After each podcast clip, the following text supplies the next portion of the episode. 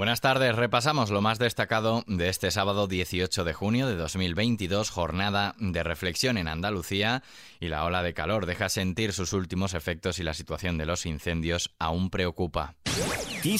Noticias con Daniel Relova.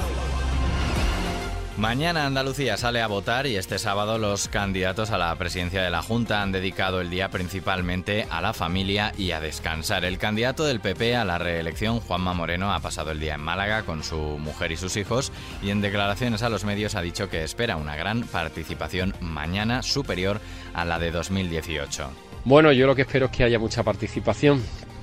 Espero que la participación sea superior a, la que tuvimos hace cuatro años y espero sobre todo que a pesar de este intenso calor que estamos padeciendo, que los ciudadanos sean conscientes de lo mucho que nos jugamos mañana, ¿no? El socialista Juan Espadas ha optado por pasar la jornada de reflexión entre amigos, mientras que su tocayo de Ciudadanos Juan Marín ha publicado en Twitter una fotografía donde se le ve relajado en la playa de Sanlúcar de Barrameda, Cádiz, con su perrita Ira. Parecidos los planes en el día de hoy de la candidata de Por Andalucía, Inma Nieto, quien ha dado un paseo por el Paseo Marítimo de Málaga, aunque depositará la papeleta mañana en Algeciras, Cádiz, su ciudad natal. Apenas han trascendido detalles de la jornada de reflexión de la candidata de Adelante Andalucía Teresa Rodríguez y en Salobreña, Granada, ha pasado el día la candidata de Vox Macarena Olona. Más de 6,6 millones de personas están llamadas a las urnas este domingo en las duodécimas elecciones autonómicas de Andalucía. Supone un incremento del 1,5% con respecto al censo de los últimos comicios celebrados en diciembre de 2018. Más asuntos, compromiso, cierra filas con Mónica Oltra. Si tocan a una, tocan a todos. Así de tajante se manifestaba el diputado de Compromís en el Congreso, Joan Baldoví. Los principales dirigentes del partido han cerrado filas en un acto público con la vicepresidenta del gobierno valenciano, Mónica Oltra, al asegurar que es una figura imprescindible en el proyecto político de la formación. Oltra ha cerrado ese acto y en su intervención, con la voz quebrada y visiblemente emocionada, ha defendido su integridad y honradez tras la imputación judicial por la gestión del caso de abusos de su exmarido a una menor tutelada. Y la presidenta de la Comunidad de Madrid, Isabel Díaz Ayuso, ha participado en un acto por el décimo aniversario de la Fundación Science, Health and Education, donde ha abogado por un gran pacto para evitar las adicciones entre los jóvenes. Consideramos que es fundamental mantener unas rutinas y una constancia para afrontar todas las dificultades de la vida, para conquistar metas y además para prevenirnos de adicciones, todas son nefastas, prevenirnos de todas, para el cuerpo y la mente de una persona. Consideramos que son adicciones que hoy están haciendo especial daño a los jóvenes por todo el mundo. Por ejemplo, el consumo sin límites de las redes sociales, de Internet, pero especialmente de las drogas, contra las que mi gobierno ha emprendido una lucha sin cuartel. La presidenta regional ha señalado la necesidad de articular un gran pacto dirigido a la juventud entre el sistema sanitario, la educación, la familia y los expertos para evitar las adicciones y fomentar unos hábitos de vida saludable, ha dicho.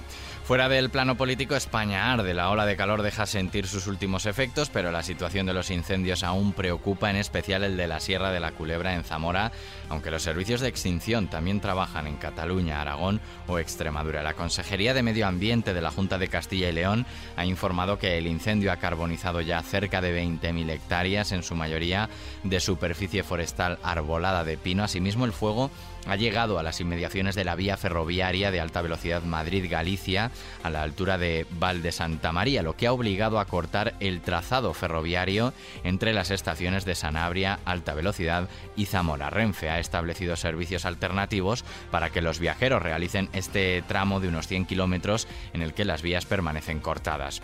Y las enfermeras salen a la calle para exigir mejores condiciones laborales. Unas 1.700 enfermeras, según la delegación del Gobierno en Madrid, se han movilizado para exigir una mayor financiación de la sanidad pública, el aumento de plantillas en su especialidad y la mejora de sus condiciones laborales. Escuchamos ahora en declaraciones a los medios al presidente del Consejo General de Enfermería, Florentino Pérez Raya. Aunque nosotros la reivindicación pueda ser también a nivel personal, siempre hemos luchado por los ciudadanos y por la sanidad y estamos viendo que si no se hacen algún tipo de fuerza o de movilización, el final es que la sanidad se hundirá.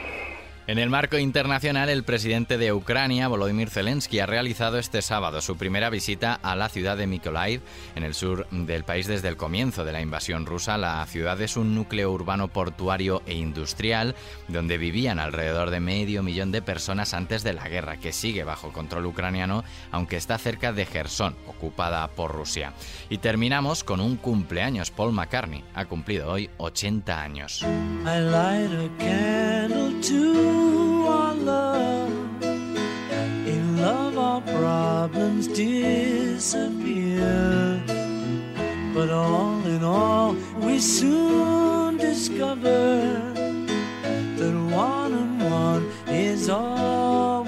18 de junio de 1942, James Paul McCartney nacía en Liverpool, Inglaterra, y a lo largo de estos 80 años no solo ha formado parte de una de las bandas más icónicas de todos los tiempos, sino que también ha tenido y tiene una carrera en solitario de lo más exitosa. Y además sigue en plena forma. Hace un par de días cerró su gira Got Back en Nueva Jersey y lo hizo acompañado de dos grandes leyendas. También tras interpretar Band on the Run, el ex Beatle dio la bienvenida a The Boss al escenario. Bruce Springsteen recibió un cálido recibimiento del público de su ciudad natal y más tarde otro nativo de Nueva Jersey, Bon Jovi, subiría con unos cuantos globos para felicitar a McCartney y cantar al unísono con todo el público del MetLife Stadium el cumpleaños feliz. Aquí cerramos este podcast de XFM Noticias. La información sigue actualizada y puntual en los boletines de XFM. Hasta mañana.